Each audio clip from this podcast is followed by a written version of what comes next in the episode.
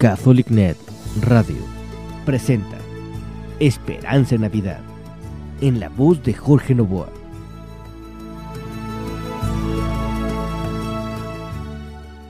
Es tiempo de escuchar.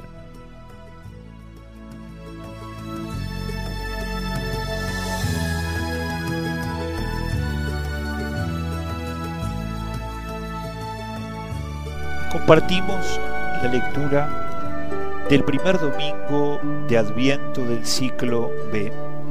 En aquel tiempo dijo Jesús a sus discípulos, mirad, vigilad, pues no sabéis cuándo es el momento. Es igual que un hombre que se fue de viaje y dejó su casa y dio a cada uno de sus criados su tarea, encargando al portero que velara. Velad entonces, pues no sabéis cuándo vendrá el dueño de la casa, si al atardecer, o a medianoche, o al canto del gallo, o al amanecer. No sea que venga inesperadamente y os encuentre dormidos.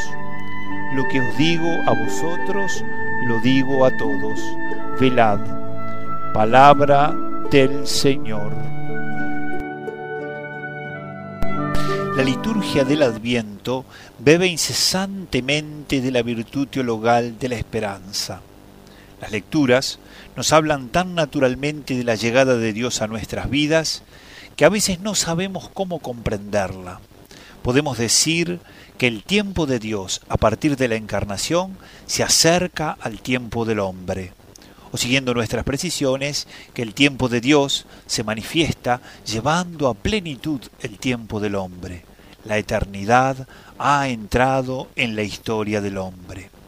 El adviento nos llama la atención sobre la utilización de nuestro tiempo, sobre las opciones que hemos hecho y que consumen nuestros días y horas, y en especial debemos preguntarnos si vivimos en esta actitud de espera, de vigilante espera, como nos invita el Señor. Israel recibió de Dios su proyecto con el nombre de alianza. Ella estaba sustentada sobre una promesa de amor. Abraham fue el primero en recibir esta promesa y en haber creído en ella. Vete de tu tierra y de tu patria y de la casa de tu padre a la tierra que yo te mostraré. En el escrito de los hebreos se alaba su fe. Por la fe, Abraham, al ser llamado por Dios, obedeció y salió para el lugar que había de recibir en herencia. Y salió sin saber a dónde iba, se nos dice en Hebreos 11.8. Lo propio de la fe no es fundarse en la experiencia, siempre limitada, sino fundarse en la promesa, es decir, creer en cosas cuya experiencia aún no se tienen. La fe es una aptitud para salir de sí. A lo largo de la historia sagrada somos invitados a vigilar. Ello significa velar, estar despiertos para evitar ser sorprendidos, como el pastor que cuida de su rebaño en el Evangelio, o como aquellos que estando despiertos recibieron la gran noticia de ir a Belén para adorar al niño en el pesebre. Vigilar es seguir a Jesús, elegir lo que Él eligió, amar lo que Él amó. Significa atender con amor a alguien, guardar cuidadosamente algo que vale mucho. Vigilar exige estar atentos, estar despiertos, para entender lo que acontece, ser agudos para intuir la dirección de los acontecimientos y estar preparados para hacer frente a la emergencia. Supone tener la percepción del tiempo en el horizonte del amor con el que Dios nos ama. El Señor conoce la ambigüedad que se oculta en el tiempo del hombre. El día luminoso de nuestra salvación se acerca, pero todavía no ha alcanzado su esplendor. Desde nuestro bautismo, la salvación de Dios está en nosotros, pero en el transcurso de nuestras vidas debemos ir tomando más y más conciencia de esta realidad. La Iglesia en el Adviento celebra la primera venida de Cristo en la carne y la que cotidianamente realiza Jesús a través de los sacramentos, pero también esa segunda venida en la que contemplaremos el final de la obra iniciada por Él.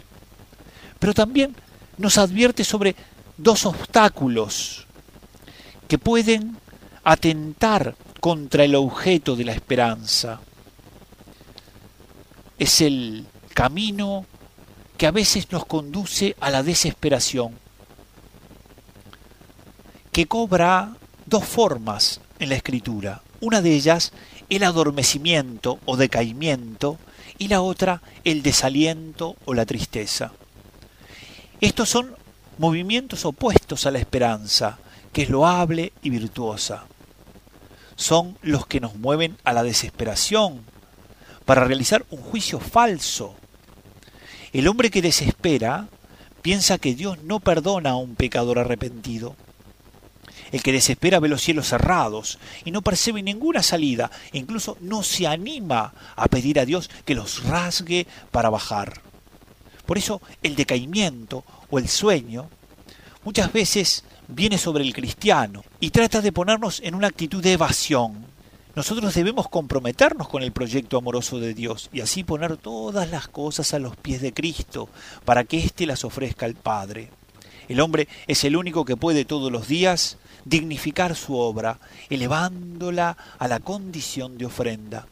El sueño es un obstáculo. Así ocurrió a los discípulos, estando en un momento tan crucial de la pasión, y siendo que Jesús les pide que velen con él, ellos se duermen. Cierran sus ojos ante la realidad y duermen.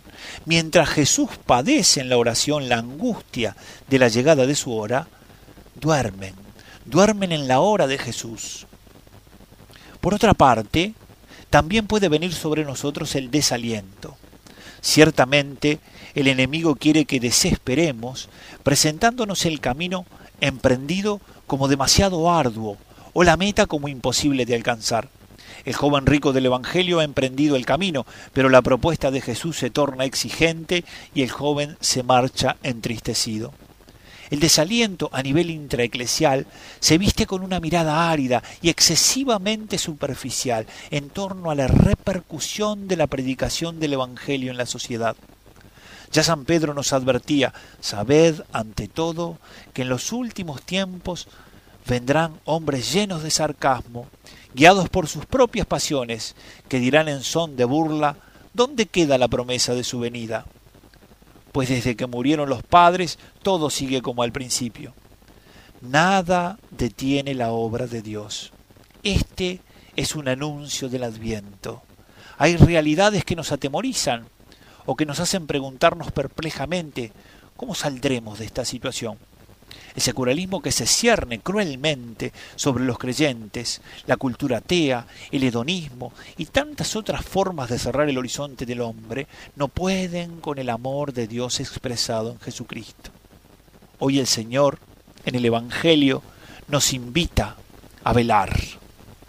Por eso, que nuestro corazón se mantenga en esta actitud interior, que podamos ir alcanzando esta disposición del corazón que tengamos nuestras lámparas preparadas, que sepamos construir cada día esta actitud interior que es esencial a la vida cristiana.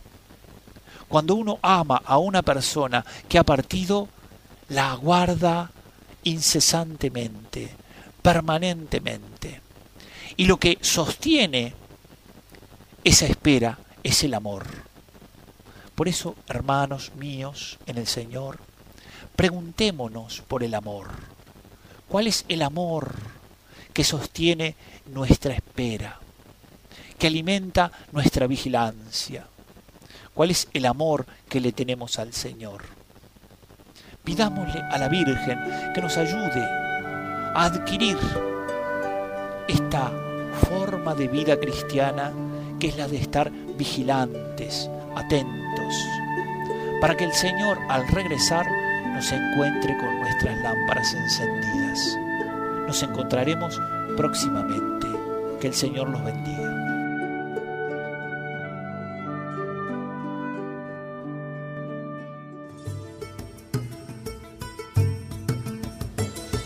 CatholicNet Radio presentó Esperanza en Navidad en la voz de Jorge Novoa.